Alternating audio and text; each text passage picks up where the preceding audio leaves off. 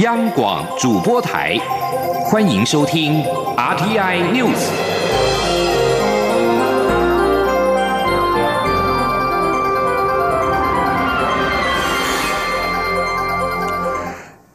各位好，欢迎收听这节央广主播台提供给您的 RTI News，我是陈子华。美国众议院在今天通过支持台湾重返世界卫生组织 （WHO） 法案，法案要求美国国务卿研议策略，协助台湾重获世卫观察员的地位。而对此，总统府表示欢迎跟感谢。总统府并且强调，作为国际社会的一员，台湾也将持续与美方行政与立法部门紧密的合作，发展更为坚实的伙伴关系，共同为国际社会的和平稳定以及福祉贡献力量。同时，外交部表示，政府将持继续扮演国际社会防疫以及维护公卫的重要伙伴，并且积极争取 WHO 邀请台湾以观察员身份重返今年第七十二届世界卫生大会 （WHA）。而卫福部长陈时中除了特别致函表达诚挚的感谢之外，并且表示未来将持续秉持专业、务实、有贡献的态度，与外交部等跨部会合作，积极争取与本届第七十二届世界卫生大会，并且深化台美医卫。合作，携手为全球的卫生安全。而今年 WHA 将在五月二十号到二十八号在瑞士日内瓦召开，而 WHA 是 WHO 最高的权力机构，每年开会一次，决定 WHO 的政策方向。另外，长期推动台湾参与世卫的台湾医界联盟基金会执行长林世嘉也在今天表示，此案由美国国会议员自发性的提出，所以意义非凡。他感谢美国在美中贸易战的国际局势之下，还愿意表态支持台湾。记者王维婷的报道：美国众议院通过支持台湾重返世界卫生组织的法案，法案要求美国国务卿研议策略，协助台湾重新获得世卫观察员的身份。对此，台湾医界联盟基金会执行长林世嘉二十三号受访时表示，此案在二零一七年九月时就已经提过，因为众议院改选，美国有台国会议员又再次提出，在美中贸易战的态势下，美方还愿意表态支持台湾，他认为意义非凡。林世嘉说：“呃，届期不续审，所以他们又再提出一次。里面当然比较对我们友好的国会议员，像优吼。”可是他又找了这个现在的外交委员会的高委一起做这件事情，可见就是说，其实他们非常的呃用心的愿意啊帮台湾发声，而且这个是他们呃美国的国会议员自己引力学，并不是我们的的外交部去 push 的。对，所以其实意义非凡，而且在这个嗯中美贸易这样情形下，他们还愿意拨心力为台湾做这件事情。在中国阻挠下，台湾近年来都没有获得世界卫生大会 （WHA） 的邀请函。林世嘉表示，美国的表态固然很好，但是在整体国际氛围下，台湾今年情况仍不乐观。林世嘉指出。决定每年世卫大会议程的 WHO 执行委员会将于二十四号开会。今年美国和日本恰巧都是执委会的成员国，同时友邦史瓦蒂尼也在执委会中。他表示，民间团体希望政府采取积极作为，在世卫执委会提案，一来提高台湾议题的能见度，二来也能够拉长战线到五月的大会，届时将可灵活运用战术。不过，外交部已经决定今年不提案。林世嘉表示，外交讲究因缘际会，民间团体虽然积极建议，但是外交工作的评估还是由外交部决定。中央广播电台记者王威婷采访报道。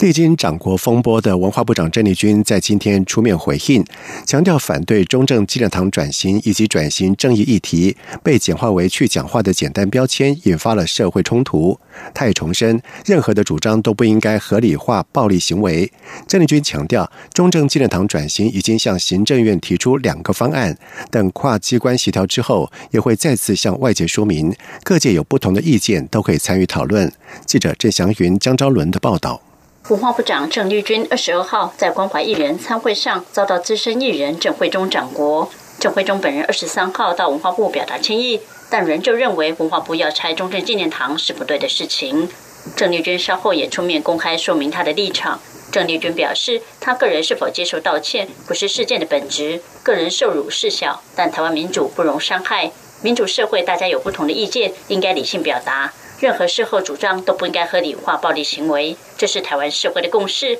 他自己也因为遭受暴力经验，感同身受，认为政府应该让人民有免于恐惧的责任。对于郑慧中对外强调自己打人是因为不满文化部处理中正纪念堂转型去讲话，郑丽君强调这是误解。文化部推动中正纪念堂转型是回应转型正义与首都愿景，不该只是聚焦铜像或硬体是否拆除，如此简单的去讲话，容易引发社会冲突，并非文化部所乐见。郑丽君说。整个呃推动转型的过程涉及组织法，它涉及行政、立法院的审议，也代表着不同政党以及社会公民啊都能够有参与的空间啊，不同意见大家可以讨论啊。那希望不一不要简化为所谓的去讲话，用标签的方式，那引起社会的冲突。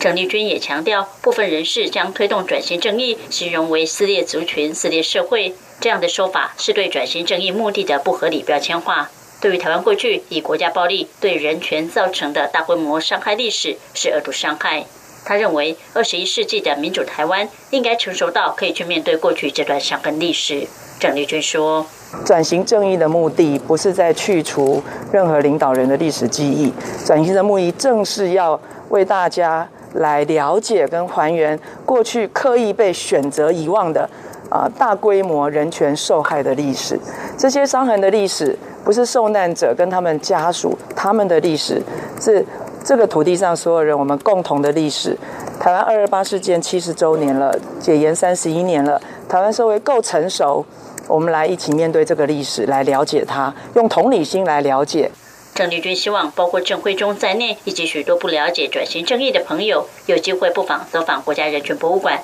认识过去人权受害历史。重新思考中正纪念堂能不能不一样，在民主社会重新做一次选择，但这绝非要去讲话，而是共同面对过去的历史。中国电台记者张昭伦台北采访报道。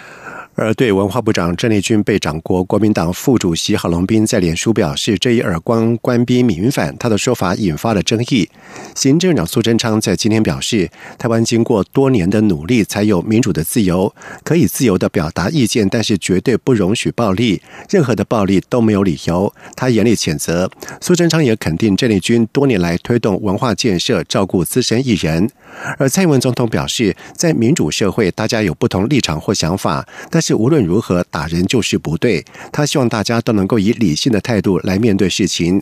民进党秘书长卢文娇则是表示，每个人都有表达意见的自由，但是不要用伤害别人身体的方式去维护你的主张。他的标准一致。而内政部长徐国勇也在第一时间关切郑丽君，他并且立即指示保六总队的警官队对各部会首长的安全维护要再加强。陆委会主委陈明通在今天南下拜访高雄市市长韩国瑜，他表示此行是要讨论战略问题，推崇韩国瑜是战略高手，希望寻求韩国瑜的战略支持。而在双方对话尾声，陈明通是表示很开心能够跟韩国瑜进行战略对话，承诺会给予高雄市政府战略协助，并且认为双方经过沟通达至了战略协同。记者王兆坤的报道。陆委会主委陈明通拜会高雄市长韩国瑜，一开场就表示自己是来谈战略问题，而且有备而来，带着韩国瑜当年正大东亚所的硕士论文，直说自己一再拜读，也不断称赞韩国瑜是战略高手。陈明通并强调，他与韩国瑜虽分属蓝绿不同阵营，但都拿着中华民国身份证，因此希望寻求韩国瑜的战略支持。陈明通指出，习近平的一国两制台湾方案可以说已经摆在办公桌上，就等待透过所谓的民主协商，运用一切的统战作为，要台湾人民接受。陈明通说：“中央看这主权，地方当然拼经济，但是这两个不是一个平行线，我们要相互的啊，有一个很好的战这个战略的协同、战略的对话。或者其其实很简单，我不是啊。”这个设定了什么样一个障碍，什么样的框架？不是，我们必须很坦然来谈啊。这个对啊，人家已经啊设定这样的东西，这样的统一进程了啊。不好意思说兵临城下，但是我们不能没有这种警觉。在赚人家的钱当中啊，赚人的钱当中，我们必须想到啊，你谈哪个利，哪个谈利也混。相较于陈明通持续强调的战略问题，韩国瑜更关注高雄的经济发展。因此希望陆委会能作为高雄市的隐形翅膀，不要为高雄市设下障碍。陈明通回应表示，两岸交流项目如果有未开放事项，高雄市府可提出需求，陆委会愿评估配合。但话锋一转，仍希望中央与地方可以战略协同。我们很期期盼陆委会从管理者的转化为对高雄南台湾的协助者。我们是战略协同，因为我们不会去，我再说一遍，不会碰触国防、外交、军事。我想简单来讲，我其实很开心有这一场的战略对话了哈，因为我其实我是来寻求战略支持的。那今天我想，是不是可以一个结论，就是说我们可以是一个，不管中央或地方，都是一个战略的协同者，啊，战略的协同者。陈明通在会后联访时表示，他认为这一次拜会充分了解彼此，得到了一个所谓的战略的协同。韩国瑜则认为，高雄市的关键是经济层面。他与陈明通没有冲突，也迫切期待陆委会给予高雄市更多帮助与祝福。陈明通立刻承诺一定会提供协助。中央广播电台记者王兆坤采访报道。在外电消息方面，美国在二十二号发表国家情报战略报告。这项由国家情报总监科茨发布的国家情报战略报告指出，在科技快速变化的时代，成为美国情报界的一个焦点。科茨并且点名中国、伊朗、北韩跟俄罗斯是主要的国家威胁。报告当中指出，中国军事现代化以及持续在太平洋等地追求经济跟领土优势的行动令人忧心。但是报告也认为，在彼此共同关切的议题上，仍有机会跟北京合作，像是北韩核子问题等等。而二十二号发布的国家情报战略报告目标和前总统奥巴马政府发布的报告并没有太大的区别，那就是聚焦在提供情报以应应来自网络。恐怖主义、大规模杀伤性武器以及外国情报行动的威胁，而在此同时，要求匿名的高层情报官员则表示，中国取得科技进步花的时间要远比美国短，正快速缩小了两国间的差距。这名官员表示，受益于派往美国的成千上万名学生和研究人员，以及购买和窃取美国技术的坚定政策，北京压缩了追赶的时间，现在已经具备非凡的能力。而根据国家情报战略报告，这正是美国面临的主要挑战之一。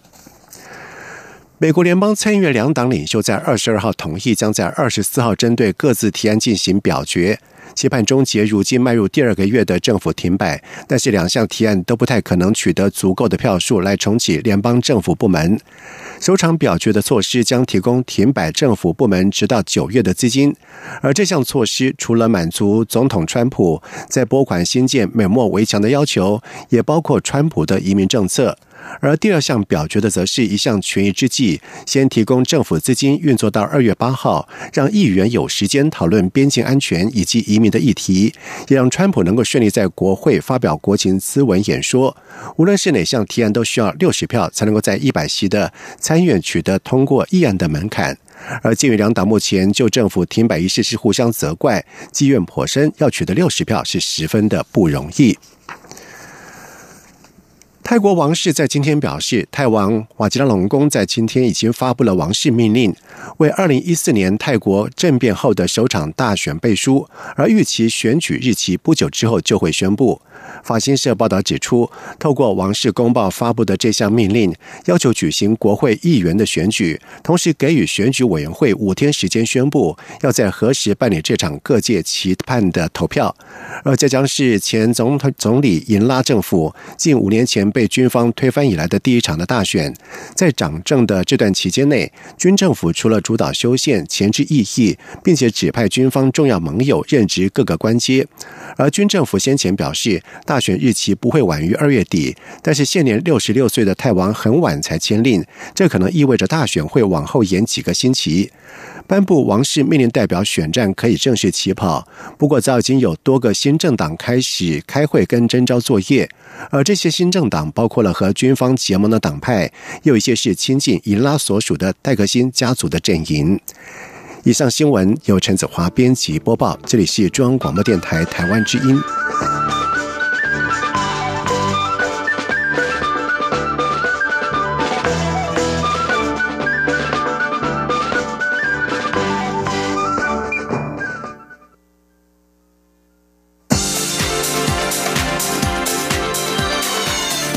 是中央广播电台台湾之音，欢迎继续收听新闻。现在时间是晚上的七点十五分，欢迎继续收听新闻。二零一五年中袭台湾养禽业的 H5N8 禽流感病毒，经过了三年的防疫单位努力，终于在去年是成功的清除。而目前台湾国内只存有 H5N2 亚型禽流感病毒。根据农委会的统计，在去年病原流感案例较前一年减少了百分之四十六，大约是五成。扑杀家禽数量减少大约一百万只。而农委会在今年则是划定高风险区，强化这些区域的采样频率，提早执行相关的措施，以减少环境的病毒浓度，就可以提高防疫的效果。记者陈立信宏的报道。台湾在二零一五年遭受 H5N2、H5N3 以及 H5N8 这三种亚型高病原性禽流感侵袭，台湾而知几乎全军覆没。所幸 H5N3 在当年就清除结案，H5N8 也于去年成功清除。目前防疫工作锁定 H5N2，加强防范。根据农委会的统计，去年确诊为高病原性禽流感共有九十八个案例，其中政府主动监测和业者通报各占四十九例，共扑杀了六十九万多只家禽。另外，在屠宰场则是拦截了十例，销毁九千四百多只家禽。去年农委会也成立了禽流感防疫研究中心，针对禽场密度、养殖水陆禽的比例以及非水稻农田作物覆盖率等四项环境因子，划分出全台十八个高潜在风险区，包括彰化县、云林县、台南市、高雄市与屏东县五个县市，并将针对这些高风险区加强抽验比例。农委会副主委黄金城说。特别是冬天这段时间的鸭子，我们要上市之前，要屠宰之前，一定要有一个呃检验证明。那这个检验的这个检验的证明里面，我们可以去统计一下，就是说它的一个被验出来的一个百分比大概是三个 percent 左右。所以也就是说啊，事实上啊，我们的鸭群啊带有这个病毒的百分比哈，它一直存在的哈。那因为鸭群这个的大部分都是开放式的一个养殖，就是说我们把它划为高风险的区块的。根据农委会的防疫经验，环境里面潜藏的病毒浓度越高，爆发的案例就会在同一个时间急速增加。因此，如果能够提早监测、提早扫除环境的病毒，就可以降低禽流感传播的风险。中央广播电台记者陈林信宏报道。立委补选进入最后倒数的阶段，民进党在今天全力为民进党台北、台中立委补选候选何志伟以及王以川吹票。中常会还玩起了通关密语游戏，每一位中常委必须说出“零一二七前进国会”，才能够顺利进入会议室开会，营造胜选的气势。记者刘玉秋的报道。台北、台中立委补选将于二十七号举行投票。为了全力冲刺选情，民进党中常会二十三号邀请台北及台中立委补选候选人何志伟、王义川列席常会进行选情报告。中常会前还玩起通关密语游戏，由何志伟、王义川担任关主。每一位中常委要答出密语零一二七前进国会，才能进入会议室开会。党主席卓荣泰到场时，也对何志伟、王义川的选情充满信心。我们现在三个人是命运共同体，一定要共同前进，一起胜利。所以我今天我会要求我们党公职在最后这几天全心全力的投入，打好这场立委选战的这个补补选的选战。我想这是我们全党的共同的责任。会后，民进党秘书长罗文嘉也协同何志伟、黄义川一起举行记者会，候选人畅谈各自的理念及政见。罗文嘉也大力为候选人催票，呼吁所有支持者务必站出来投票。至于何志伟近来遭到对手无党籍的陈思宇阵营质疑拥有美国籍，何志伟二十三号拿出美国在台协会 AIT 的文件，证明他已经放弃美国籍。何志伟说，他没有办法选择在哪里出生，但是他早在二零一零年二月八号参选市议员前就已经放弃美国籍。这份文件他收藏了十年，从来没有想到有一天会拿出来。过去的选举，他也一直主打。政见政绩从来不攻击，他认为国籍不应该成为焦点。中广电台记者刘秋采访报道。而国民党中常会呢，在今天是通过了两岸事务咨询委员会设置办法修正草案，增设两岸城乡交流服务中心。在未来国民党执政十五县市不用单打独斗，国民党大陆事务部将透过这个平台，整合各县市的需求，统一和中国大陆沟通协调，推动陆客来台以及农特产品输出等相关事宜。记者刘品希的报道。国民党现有的两岸事务咨询委员会底下设有台商服务中心、台生服务中心与陆配服务中心。为了扩大两岸城乡交流，国民党中常会二十三号通过两岸事务咨询委员会设置办法修正草案，在委员会下增设两岸城乡交流服务中心，同样由国民党大陆事务部督导。国民党十五县市首长会各指派代表一人，组成两岸城乡交流委员会，协助各城乡。地区吸引大陆观光客来台，以及农特产品输出大陆等事务。两岸城乡交流服务中心将整合各县市的窗口，由大陆事务部统筹处理，与对岸协调沟通，让两岸各项事务交流更有效率。国民党发言人欧阳龙说：“在这四五个县市当中呢，呃，可能各个县市有各个跟对岸的一个姐妹市或姐妹县市。”啊，一级城市、二级城市也好，可是呢，希望能够未来啊，在十五县市作为这个平台之后呢，我们的交流能够更更密切。再来就是由这个平台，将来呃整个大的方向啊，就能够跟呃对岸呢呃有一个对接的一个平台，也不见得是有就不会说是造成这个县市要做这个县市，那个县市要做这个县那个县市的。此外，欧阳龙表示，中常会中也讨论到内阁改组的问题。他指出，行政院长苏贞昌、行政院副院长陈其迈与交通部长林佳龙都在去年底选举输给国民党的候选人，但选后却都高升入阁，这违反民主常态，让选民非常错愕，也让人难免担忧会出现报复心态。因此，常会请立法院党团要加强监督这些首长，希望不要出现外界所称的。复仇者联盟，央广记者刘品熙在台北的采访报道。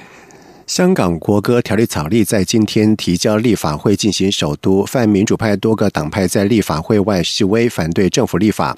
有泛民年轻力量创立的香港众志，更派人冲进到附近的政府总部的广场，在广场挂上了黑色的布条，上面书写着“不歌颂的自由”。示威者曾经受到保安员的阻止，双方发生推撞。而泛民方面一直批评草案有模糊之处，并且担心成为当局褫夺泛民议员资格的新法令。而泛民议员已经表示，将会在议会内否决相关的草案。另外一方面，亲北京的香保卫香港运动也在立法会集会，表态支持相关草案，认为香港有责任维护国家尊严以及履行限制责任。而在英国殖民时期，香港每逢重要的场合都要播放英国国歌。主权转移之后，各种场合。改为播放中国国歌，而近几年香港有人主张港独跟自觉，他们每遇上某某种场合奏中国国歌时，都会报以嘘声。比如香港足球代表队迎战外国队的时候，比赛前都会奏中国国歌，期间不时有球迷报以嘘声或者是背对球场。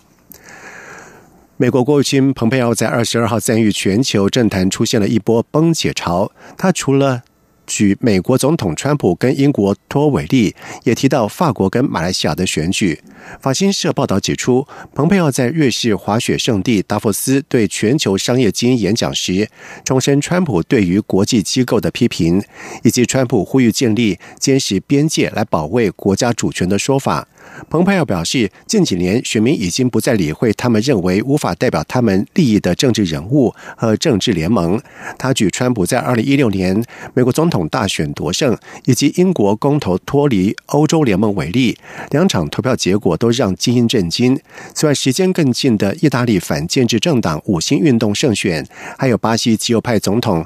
波索纳诺上台都可以佐证。另外，被蓬佩奥列为全球新走向范例的人，还包括去年打败被控贪腐的前领袖、重新登台的马来西亚首相马哈蒂。研究人员在二十二号警告，造成海平面上升的格陵兰融冰，二零一三年消融的速度是十年前的四倍。而这种现象不仅出现在冰川，而可见于整个格陵兰。单单大研究人员曾经和格陵兰冰盖变化的研究报告发表于美国期刊《国家科学院学报》。而在不久之前，格陵兰多数融冰都能够在冰冠上面观察到，主要是出现在西北部以及东南部的冰川上面。而二零零三年到二零一三年的冰层消失，多是发生在西南部地区，也是大幅缺少大冰川的地带。而汉俄州立大学教授贝维斯就表示，冰层现在似乎是从表面融化，一路从海岸线融到内陆，这代表着在格陵兰西南部地区有持续增加的河水流入到大海，而海水上升幅度在各地区有所不同。二十世纪全球海平面平均上升了二十公分，现在每年上升三点三毫米。接下来进行今天的前进新南向。前进新南向。